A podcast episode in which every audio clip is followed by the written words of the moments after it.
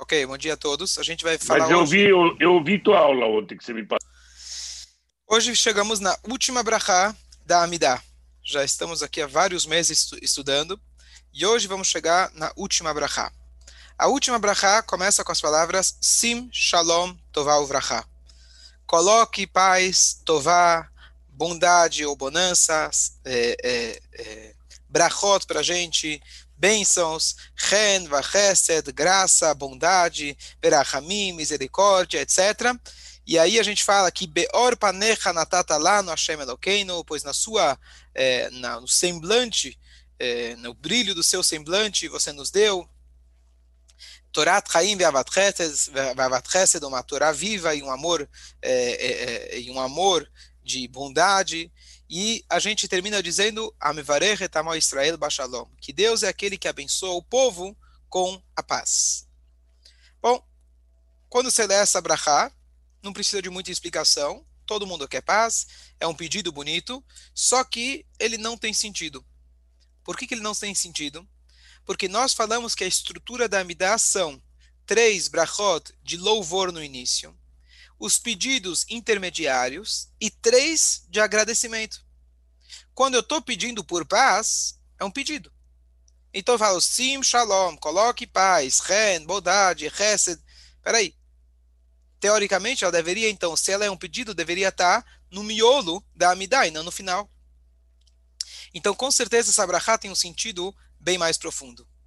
Então, vamos eh, se aprofundar um pouquinho. Qual é o conceito judaico de paz?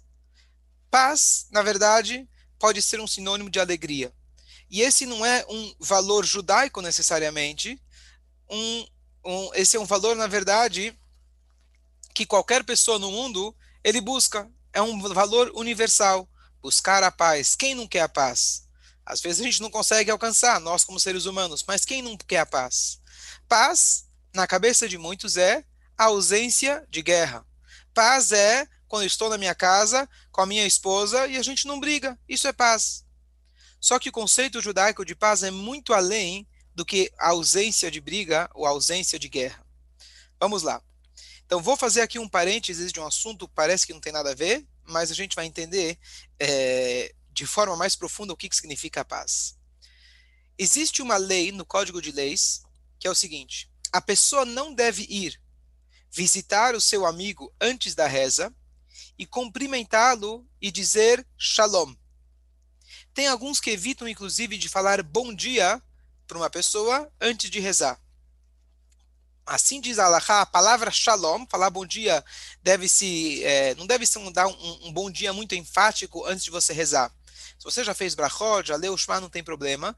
Mas caso contrário, não é adequado você falar bom dia para alguém antes de você ter falado, entre aspas, o bom dia para Deus.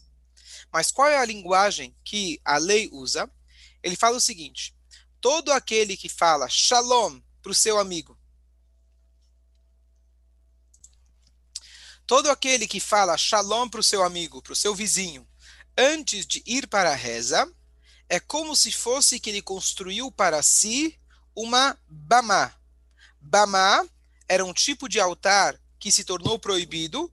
É, antigamente as pessoas faziam korban fora do templo, que não havia templo. Isso é uma pessoa que ele é, cumprimenta, fala shalom para uma outra pessoa antes da tefilá, é como se fosse que ele construiu um altar para si mesmo. Essa é a linguagem. Então, bom, no sentido clássico, a explicação é: você não pode falar bom dia para o teu amigo antes que você falou bom dia para Deus. Essa é a explicação comum. Mas aqui, na verdade, tem um segredo muito mais interessante nessa passagem, que é o seguinte: quando nós falamos em paz como um valor universal, é bem diferente de paz de do valor de como a gente fala paz no sentido judaico. Qual é a diferença? Ter paz é uma coisa muito útil. Se eu quero ter um negócio de sucesso, se eu ficar brigando com meu sócio, não vai dar certo. Se eu quero ter uma família de sucesso, se a gente brigar todo dia, também não vai dar certo. Então, o conceito de paz não precisa ser judeu para querer buscar a paz. A paz, ela tem uma funcionalidade muito importante. Então, se nós não brigamos, qualquer um entende que isso é mais confortável para todos. Então vamos procurar aquilo que se chama win-win. Você já deve ter, já deve ter lido o famoso livro sobre win-win, ganha e ganha. A gente não precisa fazer de um jeito que um ganha e outro perde. Vamos bolar uma empresa, vamos fazer uma família, vamos criar um relacionamento que ambos podemos ganhar. Essa é, esse é o conceito básico de paz.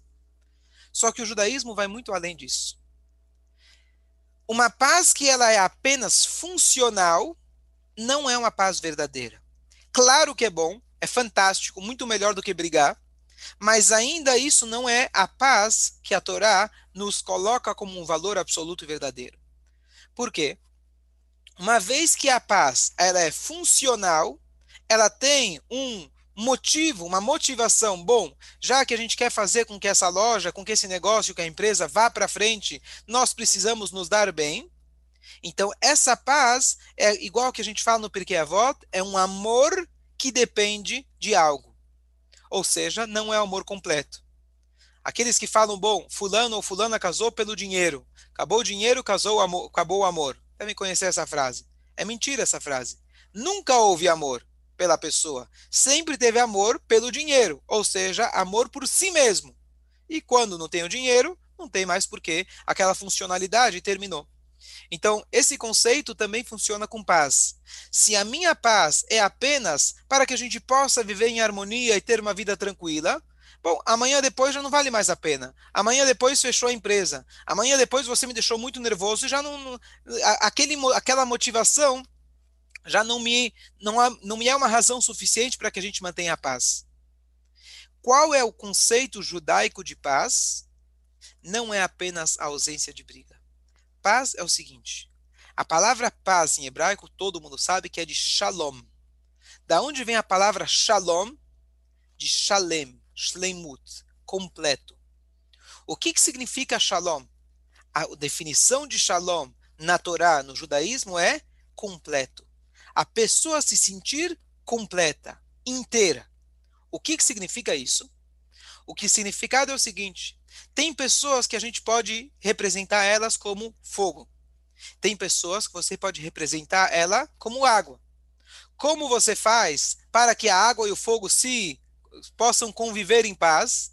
Bom, um fica no canto, outro fica no outro. Um chega em casa, fica no celular, e a outra fica conversando com as amigas, ou vice-versa. Eu vou para o trabalho, você fica em casa. E assim a vida segue. Cada um tem o seu papel dentro de casa, por exemplo, e pronto, está funcionando. A, fi a família está indo para frente, a, a, os filhos estão crescendo e está tudo indo muito bem. Só que isso não é paz. Isso é quando cada um está num canto. A Torá ensina para gente que se você quer ter uma interação entre o fogo e a, e a água, você precisa de uma panela. A panela que ela vai separar aparentemente entre o fogo e a água vai permitir que o fogo, o calor do fogo, vai penetrar dentro da água sem que a água apague o fogo e sem que o fogo faça com que a água evapore eventualmente. Essa, esse cli esse cli, esse recipiente, é a linguagem que nossos sábios usam para o shalom. O que, que eu quero dizer? A linguagem dos nossos sábios é Ein kli marzik bracha ela shalom. O único recipiente que consegue conter a bênção é a paz. O único recipiente para a bênção é a paz. No sentido mais amplo, isso significa, se eu quero uma bênção de Deus, se eu quero, seja parnassá, se eu quero saúde, para que eu possa receber a minha, é, o meu cli, o meu recipiente é a paz. Sem paz eu não vou receber nada. Mas aqui a gente pode ir para um conceito mais profundo. Quando a gente fala de recipiente, a gente pode usar exatamente como essa alusão do fogo e da água.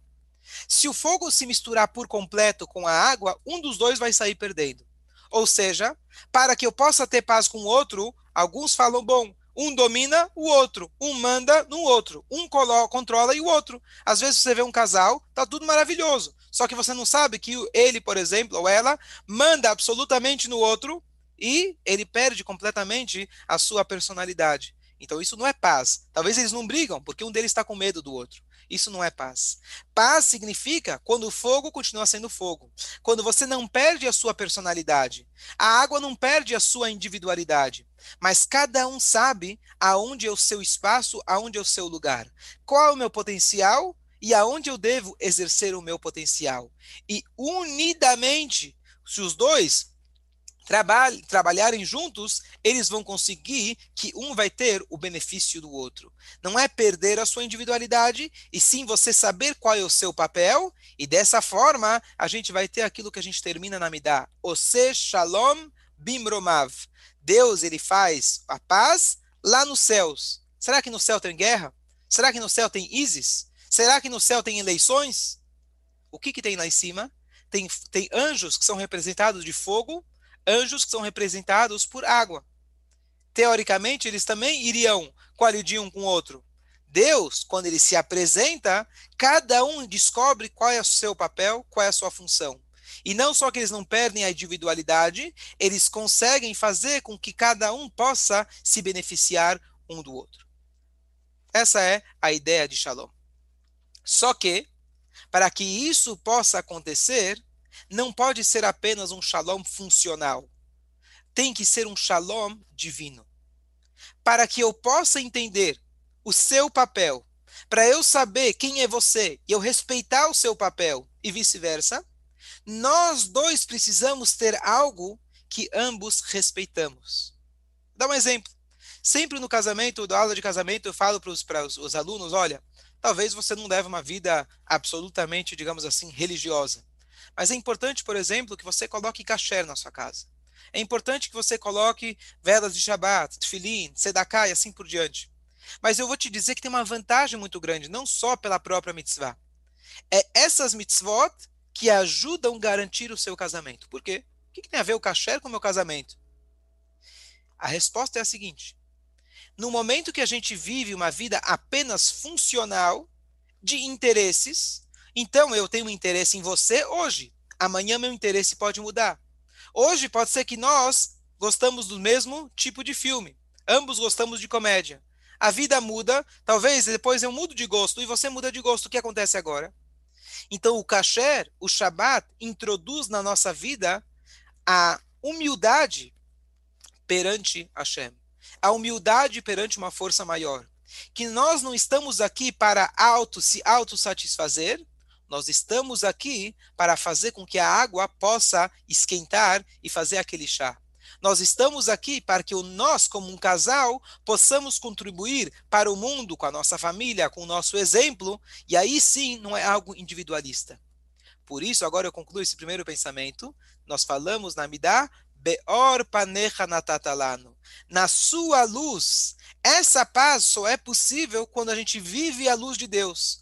Porque se nós vivemos uma vida individualista, se a gente vive uma vida de interesse ou troca de interesses, que é muito nobre muitas vezes, isso não é suficiente. Shalom significa shlemut, completo. A pessoa exerce o máximo do seu potencial. Ela não pode estar sendo controlada pelo outro. Ela não pode estar afastada pelo outro. O fogo tem que esquentar a água. E a água tem que fazer com que o chá, que o café, ele possa estar muito gostoso. Aí o café, estou vendo aí. Podia mandar para a gente também. Então, essa é a primeira ideia de Shalom. Principalmente. Então, agora a gente volta para aquela frase que eu falei no início. Todo aquele que dá Shalom para uma outra pessoa antes da reza, fora essa questão do desrespeito, etc., para Deus, mas é como se fosse que ele construiu para si um altar. O que quer dizer construir para si um altar? Qual que é a ideia de um altar? Então, na verdade, se tem dois tipos de altares. Havia o altar no templo, que a partir do momento que Jerusalém foi construído o templo, não se podia mais fazer um altar caseiro.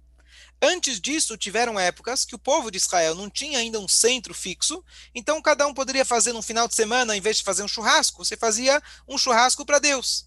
Mas esse churrasco para Deus, uma vez que ele não era no templo, ele já tinha mais uma funcionalidade ao invés de um serviço a Deus. Era um serviço a Deus permitido, mas era algo familiar.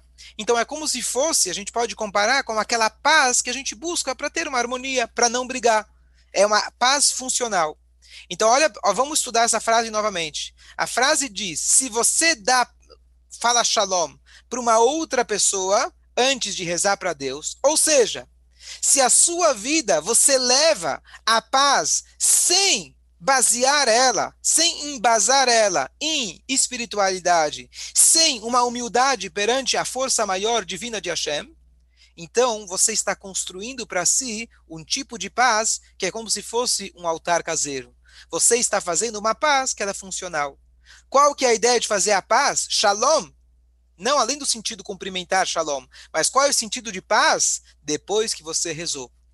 Depois que você já se colocou como humilde perante a força maior de Beor Panecha, a luz de Hashem, agora sim eu posso encontrar a minha shlemut, a minha completitude, eu posso me sentir completo, sabendo qual a minha função, e aí sim eu vou ter um shalom verdadeiro. Então, tem os dois sentidos. O sentido simples é não cumprimentar o amigo por desrespeito, e a outra é não dizer shalom para o amigo antes de falar shalom para Deus, ou seja, não construa o seu shalom, não construa sua, os seus relacionamentos sem colocar Deus como um pilar. Essa é a ideia mais profunda. E por isso a gente fala é, Sim Shalom todos os dias. E aqui a gente vem agora para a resposta. Porque o Sim Shalom, ele não é um pedido. Claro que a gente está pedindo para Hashem ajudar a gente. A gente está pedindo para Hashem nos permitir ter o Shalom. Mas aqui não é um pedido específico. Eu pedi Parnassá, eu pedi dinheiro, eu pedi saúde, eu pedi Shalom. Não. Pedir Shalom significa o seguinte: Deus, me permita que agora que eu estou terminando a minha reza, essa é a última brachá. Eu já pedi, já falei, etc.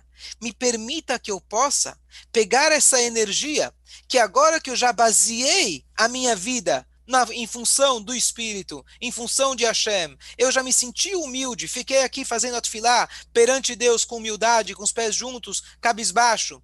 Agora me permita que eu possa transferir essa santidade para o meu dia a dia para que não haja um conflito entre o espírito e a matéria, para que não saia da sinagoga e de repente esqueça tudo o que aconteceu aqui, eu vou lá e brigo com uma pessoa, discuto com alguém, para que eu possa agora, com essa força, aplicar tudo isso que a gente falou anteriormente. Então não é um pedido, e sim é um agradecimento. O que, que significa o agradecimento para Hashem? A gente falou que é agradecimento na outra na, na anterior. Agradecer não é apenas dizer obrigado. Agradecer é se sentir obrigado. Se sentir na obrigação constante que eu estou te devendo. Eu sou humilde perante você e eu estou pronto para te servir.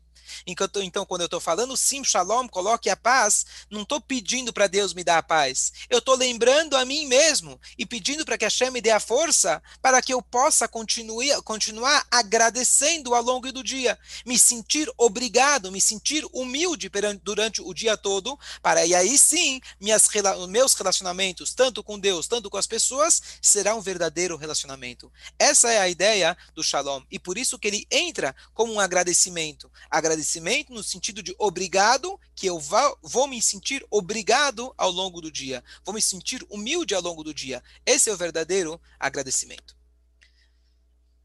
Trazer um paralelo super curioso.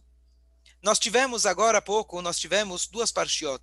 Uma paraxá de Noah, que contava para gente a história do dilúvio, e a paraxá, e no final da, desculpa, e no final da mesma paraxá, nós tivemos a história da Torre de Babel. Olha que interessante. O dilúvio é o absurdo, é o ápice da, do individualismo. Eu por mim, e se não eu por mim, quem será por mim? Eu vou lutar pela minha vida, eu vou fazer a minha parnassá, e se tem alguém que me atrapalha, eu roubo, eu mato, eu destruo. Eu estou aqui pela minha sobrevivência. Deus não conseguiu, viu que o mundo não ia poder continuar dessa forma, então Deus destruiu e recomeçou novamente. Bom, Chegou a Torre de Babel, o que, que eles falaram? Vamos construir uma torre, todo mundo falava a mesma língua. Está escrito que alguém falava uma língua diferente, ele merecia a pena de morte. Ou seja, era exatamente a ideia de Karl Marx. Se a, se a, se a individualidade, se cada um pensando em por si, se a se cada um ganha o seu dinheiro e ele confia no seu dinheiro e ele acha que ele tem poder através disso, vamos eliminar as diferenças. Comunismo, todo mundo o mesmo idioma, Todo mundo construindo a mesma torre, todo mundo ganhando o mesmo salário. Mas o que aconteceu com isso? Deus chegou e interviu e ele mudou e ele colocou 70 idiomas. Qual que é a ideia? O individualismo não deu certo. Cada um lutar por si não deu certo e o mundo foi destruído. Mas você cortar as cabeças de todo mundo e igualar todo mundo na mesma altura, isso também é um erro grave. Porque isso, porque isso vai contra a natureza humana que Hashem colocou dentro de nós. Nós não somos iguais. Um é fogo, outro é água. A paz verdadeira não é eu fazer com que todo mundo caiba dentro de uma mesma ideologia, todo mundo pensar igual e agir igual. A verdadeira paz é que cada um descubra o seu potencial, a sua missão e juntos, kulanu kehad beorpanecha, juntos nós vamos poder fazer a vontade de Hashem. E Hashem então não foi apenas um castigo que ele colocou 70 idiomas. Foi, na verdade, Hashem quis mostrar para eles qual que é a realidade do mundo. Cada pessoa é diferente, cada nação é diferente e cada um tem um papel diferente. Agora que eles agora tinham línguas diferentes, eles foram obrigados a se espalhar, cada um foi morar num lugar separado. E dessa forma, aí sim, o mundo foi se foi, é, foi se enchendo de população e dessa forma, a gente pôde, a humanidade pôde começar a fazer o seu, desenvolver o seu papel, cada um no seu país, cada um na sua cidade, cada um com seu idioma, cada um com sua cultura e assim por diante. Esse, esse é o conceito de paz. A gente se entrar, a gente entrar em harmonia, a gente descobrir o nosso verdadeiro papel e viver em harmonia uns com os outros. Essa é a ideia do Sim Shalom. E para concluir, os nossos sábios, a gente fala shalom algumas vezes. Da mesma maneira que a gente começa algumas vezes com a palavra modé ou rodu, modéani, que a gente falou de agradecer, rodu, também agradecer, modim. Nós terminamos algumas coisas no judaísmo com a palavra shalom. A última bênção da Midah é shalom. Quando a gente dá os três passos para trás que o Bruno mencionou antes, ou se shalom.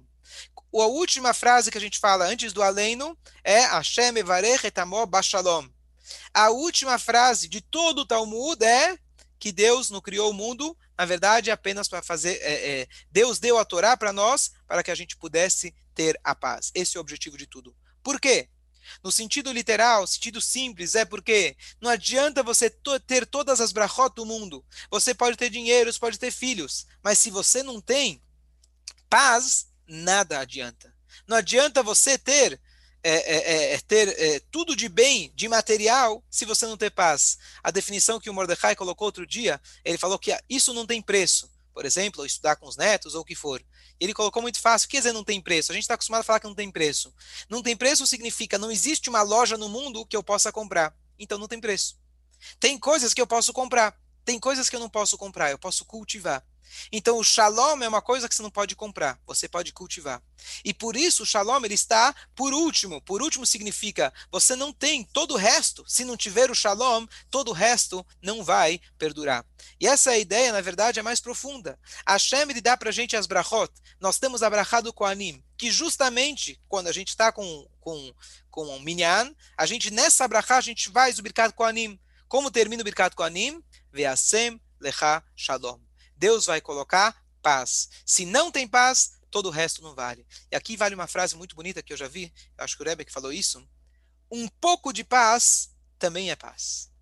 Um, um, um, um grão de paz, um, o 0,01% de paz é melhor do que nada. O que, que eu quero dizer com isso? Às vezes a casa está um caos, às vezes a, a família, Deus nos livre, está um caos, às vezes está um caos com amigos, conhecidos, etc. Nós temos que ser o primeiro a dar o primeiro passo a gente precisa cultivar a paz. Ela pode começar com 0,01%, que significa que eu calei minha boca uma vez, eu deixei de responder, eu deixei de brigar uma vez, e isso é o primeiro passo que a gente tem que dar para a paz. Mas, voltando para o nosso assunto, paz significa cada um descobrir o seu potencial e viver de forma shlemut, de forma completa. Que Hashem possa dar, se Deus quiser, a paz verdadeira para nós, que isso vai ser com a vinda de Mashiach.